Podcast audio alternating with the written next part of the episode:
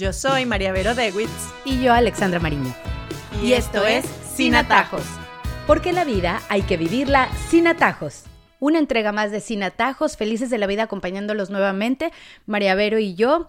El día de hoy con un tema muy interesante y que yo creo que nos concierne a todos como familia, porque como padres siempre estamos preocupados de que la armonía en el hogar pues funcione, de que haya una buena energía, de que haya eh, una, que haya cariño, que todo fluya, que sea una buena relación entre todos los miembros de la familia y en eso trabajamos. Estoy segura que casi todos los padres es una de las prioridades que tienen. Pero qué difícil es el día a día, la cotidianidad, la convivencia. Y bien decimos que cuando nos casamos, cuando estás en pareja, cuando estás viajando probablemente con alguien o pasando alguna experiencia con cualquier persona o cualquier otra familia o lo que sea, lo más difícil es la convivencia. Y por supuesto que es así. Creo que todos tenemos en casa las pataletas y las peleas entre hermanos.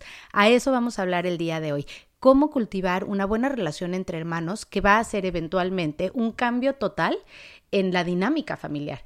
Desde chiquitos hasta cuando son adultos, porque los hermanos, decíamos aquí fuera de micrófonos, están siempre. Yo creo que este tema es un tema que eh, nos saca de quicio. O sea, si le preguntaras a las mamás o a los papás, lo que más los puede molestar en el día a día es el mamá, Federico me está molestando. ¿Por qué? Porque se repite, ¿no? Durante todo el día y ya llega un momento en donde uno dice, ya no puedo seguir siendo árbitro de estos conflictos cada cinco minutos, ¿no? Y yo creo que hay que, hay que verlo primero con la visión de que los hermanos van a pelear y van a discutir. No hay familia perfecta en donde los hermanos todo el día se lleven bien, jueguen, compartan, no discutan, piensen lo mismo. No, o sea, los hermanos van a discutir, van a pelear, van a llevarse mal a veces, van a tener sus épocas de peor o mayor discordia. Y yo creo que lo tenemos que ver como que los hermanos son una escuela. ¿Son una escuela de qué? De generosidad, porque resulta que tienes que compartir tus cosas y te quitó el juguete que tenías o la hermanita te dañó la tarea, etcétera. Entonces, bueno, tienes que salir de ti mismo y a veces pues adaptarte a la realidad que es que hay otra persona fuera de ti que también usa, quiere esto, le gusta esto, lo quiere usar o que no tiene conciencia y, te lo daña sin querer, etcétera. Entonces, generosidad. Y luego, también, los hermanos son escuelas de resolución de conflictos.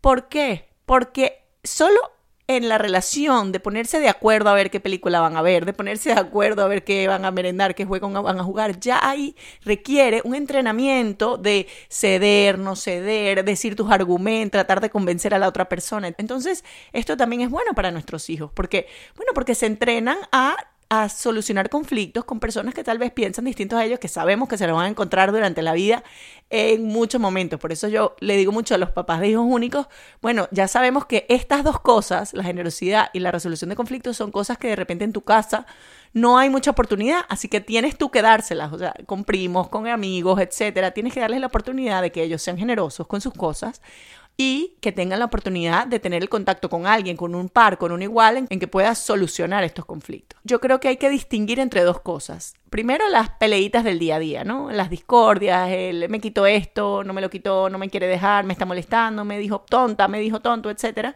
Y lo que pueden ser ya en un nivel macro, que los hermanos tienen que quererse y acompañarse porque van a ser hermanos toda la vida y son los primeros que tienen que defenderse y son los primeros que no pueden envidiarse y yo creo que eso eso también se enseña. Totalmente de acuerdo y me encanta poder hacer esta distinción entre esas dos cosas que estás diciendo. La peleita diaria que nos desquicia, pero de la cual tienen que aprender y todos tenemos que solucionar, pero también poner mucha atención a crear ese vínculo desde bien chiquitos para que eventualmente cuando ya tengan sus vidas independientes, cuando ya tengan sus parejas, sus familias, ese sea el acuerdo tácito, ¿no? Entre hermanos, que cualquier cosa que ya va a ser más importante, puede ser una herencia de por medio o el hecho de que uno tenga más que otro o cosas por el estilo, pues evidentemente no sea negativo, sino al contrario, se alegren uno por el otro. Ahora, lo que yo siempre he dicho es que no hay nada peor que ser la de confianza, la amiga de confianza o el de confianza, porque siempre te van a dar el plato roto, te van a poner en el peor lugar de la mesa. Y bueno, resulta que entre familias así pasa. Llega un punto en el que hay tanta confianza con los hermanos que crees que puedes hacerles todo y que puedes llegar a faltar el respeto sin que haya consecuencias, ¿no te parece? Sí, y yo creo que esto, esto también se aprende desde chiquito, ¿no? O sea, la confianza que hay dentro de una familia es espectacular porque somos un equipo, ¿no? Y estamos ahí y siempre yo digo, la familia es las personas que más te quieren y que te quieren a pesar de todo, ¿no? A pesar de tus defectos, a pesar de lo que tú hagas o dejes de hacer, siempre te van a querer. Pero eso se aprende, porque sí es verdad que hay, hay la sangre llama, sí, la sangre llama totalmente, ¿no?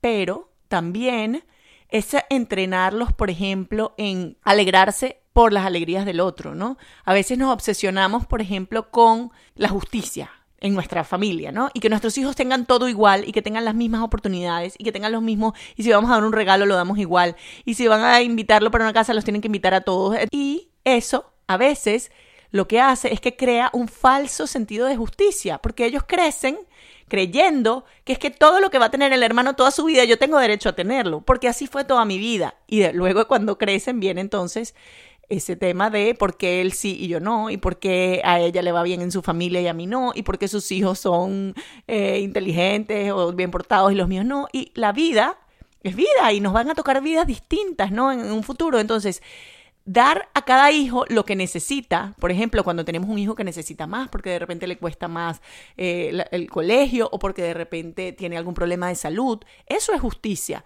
La justicia no es dar a todos lo mismo, sino dar a cada quien lo que necesita. Y que ellos lo entiendan es difícil. O sea, ¿por qué en este momento a este hermano mío pasó más tiempo contigo? ¿Por qué a él sí le diste este permiso? ¿Por qué él sí tuvo esto y yo no? Entonces ahí los papás nos volvemos un lío y es así como que no, no, no, tengo que compensar, tengo que compensar. En vez de decirle, mira mi amor, tú vas a tener tu oportunidad, tú tienes la suerte de tener todas estas cosas. Tu hermano en este momento necesita de mi tiempo. Eh, vamos a alegrarnos o, o vamos a ayudarlo. Necesito que tú me ayudes a ayudarlo a él porque él nos necesita en este momento. Entonces, abrir el corazón de nuestros hijos para que sepan querer bien a sus hermanos, que no es solo en el momento de bien, en el momento en donde juegan, en el momento en donde la pasan bien, sino también en los momentos difíciles, en los momentos duros, en el momento que nos necesitan. Y yo creo que eso es lo que significa enseñar a querer. Y creo que me fui del tema de la confianza que, me, que estábamos hablando, pero cuando los hermanos se quieren bien, ese exceso de confianza nunca va a hacer daño, porque quieren el bien del otro y eso es el amor, ¿no? Querer el bien de la persona que quieres. Entonces, así haya muchísima confianza, nunca te vas a sobrepasar sabes que tú lo que quieres es el bien de esa persona. Y yo creo que eso es lo que tenemos que enseñar, a querer bien a los demás. Wow, eso me encantó, me dejó de verdad, porque tuvimos hace muy poquito una conversación tú y yo acerca de eh, una invitación que había en familia. Entonces la invitación es para la hija mayor, pues porque ya el espacio da para cierta edad, pero no para la chiquita, por ejemplo. Entonces, para mí era un conflicto el dejarla, el ver que la otra se iba a poner furiosa y cómo llegamos a la conclusión de que efectivamente tenía yo que dejarla a una vivir la experiencia y a la otra entender que la otra tenía que vivir la experiencia, pero me cuesta muchísimo trabajo.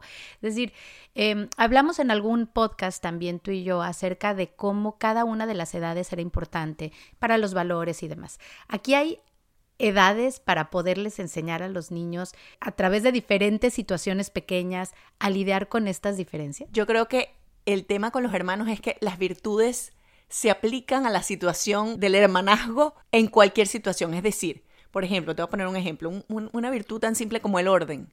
¿Qué pasa cuando tú le estás enseñando orden a tu hijo de 5 años y llega el de 2 y le desordena todo?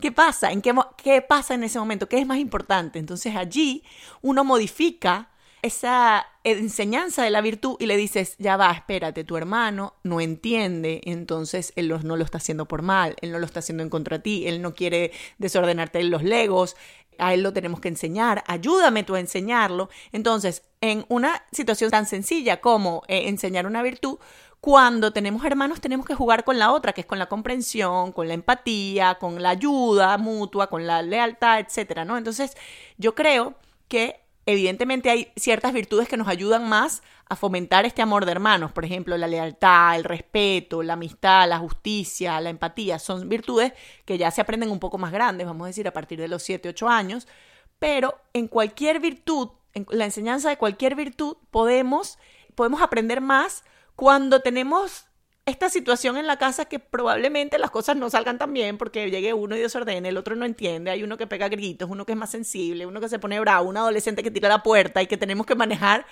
eh, esa situación con respecto a todos, ¿no? O sea, y yo creo que, aprendemos mucho nosotros como papás, pero aprenden también ellos. Creo que mientras te oímos hablar, pensamos mucho en los mayores, los hijos mayores, porque son los que más les cuesta.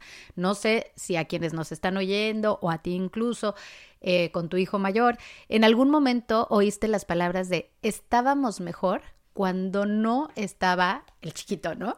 No, a mí me pasó. Y se te rompe el corazón como mamá o como papá, se te rompe el corazón cuando oyes eso, porque no puedes creer que un hermanito esté pensando eso y comprendes de dónde viene.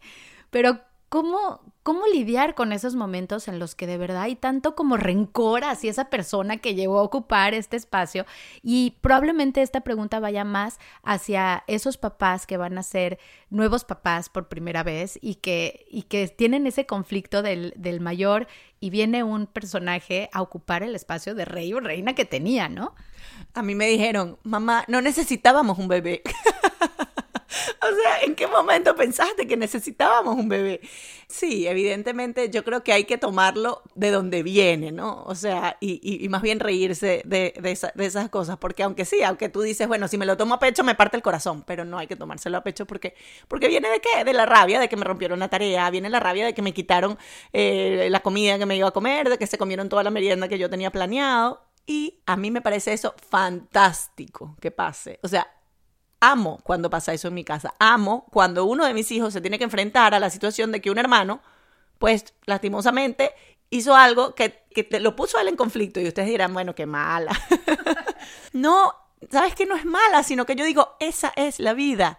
Y mi casa tiene que ser un entrenamiento para la vida. Entonces, la vida es llegar al sitio y que te quiten lo que tú te querías comer y que te quitaron el puesto del estacionamiento. Entonces, yo digo, ¿qué oportunidad tienen mis hijos de enfrentarse a esas cosas de chiquitos y de saber resolver? Les voy a contar eh, una anécdota personal que me dio mucha risa, pero pasó en mi casa. En mi casa, en una época de Halloween, compramos unas calabazas y las íbamos a decorar, etcétera. Entonces, bueno, mi hija de 8 años se esmeró muchísimo en su calabaza, la pintó, la, cortó, hizo el dibujo todo.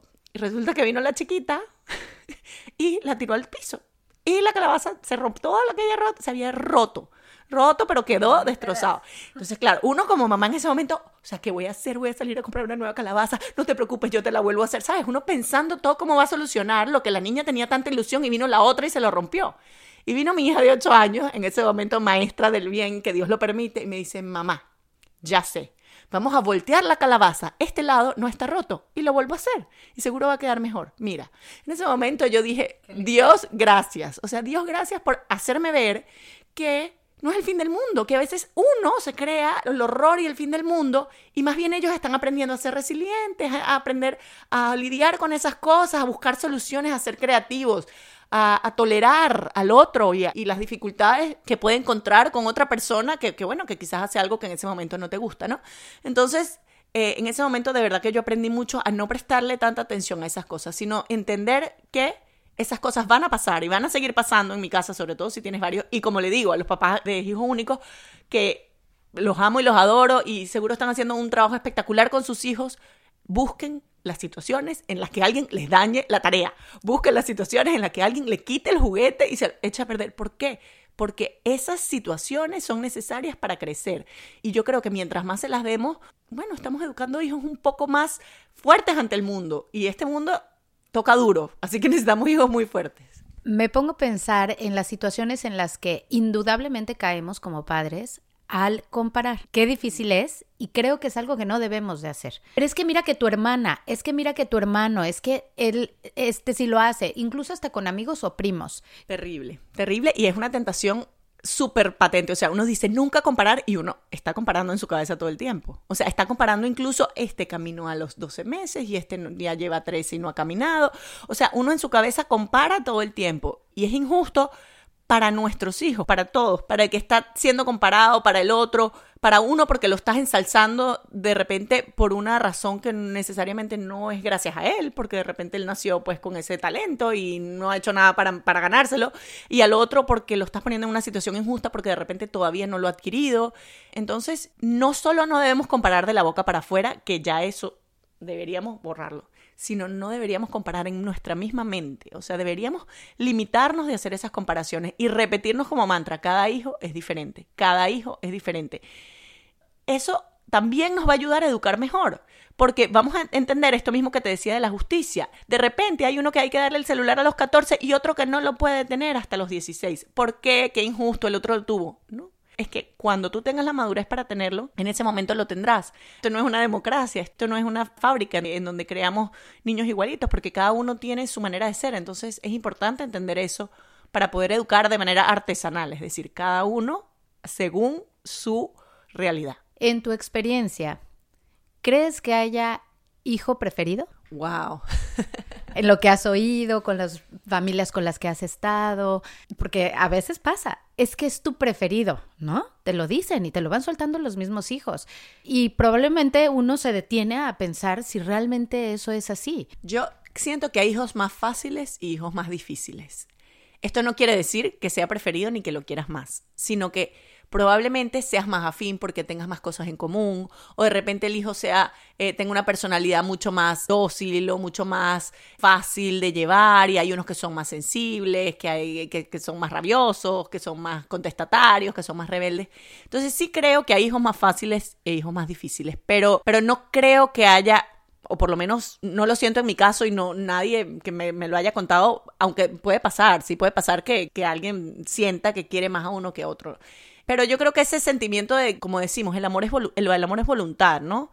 Y muchas veces incluso ese que te da más trabajo, ese que te da que te quita más tiempo, ese que te vuelve loca, que en la noche dice, probablemente también incluso tengas como una, como una debilidad por él, ¿no? Porque de repente sientas que te necesita más, de repente sientes que sí, que es más dependiente, que necesita más ayuda, etcétera. Entonces, yo creo que sí es normal y además lo que digo, esto también va fluctuando en la vida. Tú puedes tener un hijo que a cierta edad es más fácil, te llevas mejor con él y de repente crece y de repente hay una desconexión y de repente ahora sientes más conexión con el otro. Y yo creo que también esas, esas cosas hay que respetarlas mientras ellos no sientan que de verdad hay una, hay una predilección, ¿no? O sea, eso sí, la verdad es que la, tú, la persona que más te quieres, que es tu mamá o tu papá, sentir que quiere al otro más que a ti, sí es como injusto. Entonces sí tenemos que tener cuidado de ese hijo con el que nos llevamos mejor, muy bien, pero con el que no nos llevamos tan bien, pues fomentar esos espacios de conexión, etcétera, para que él también sienta ese cariño, porque, y esto creo que no, no hemos tenido el podcast que habla sobre los lenguajes del amor, pero el libro de los, de los cinco lenguajes del amor dice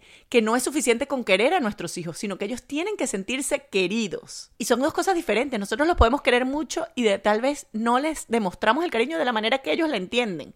Entonces, de repente ese hijo más difícil, tenemos que descubrir su manera de recibir cariño y esforzarnos en hacerlo, ¿no? Y eso requiere esfuerzo. Como padres hacia hijos, pero como estamos hablando de hermanos ahorita, creo que vale mucho la pena resaltar para casi terminar el podcast, en ese cariño y en ese respeto y en esa relación que hay que trabajar todos los días y enseñarles a los hijos que las tienen que trabajar entre hermanos.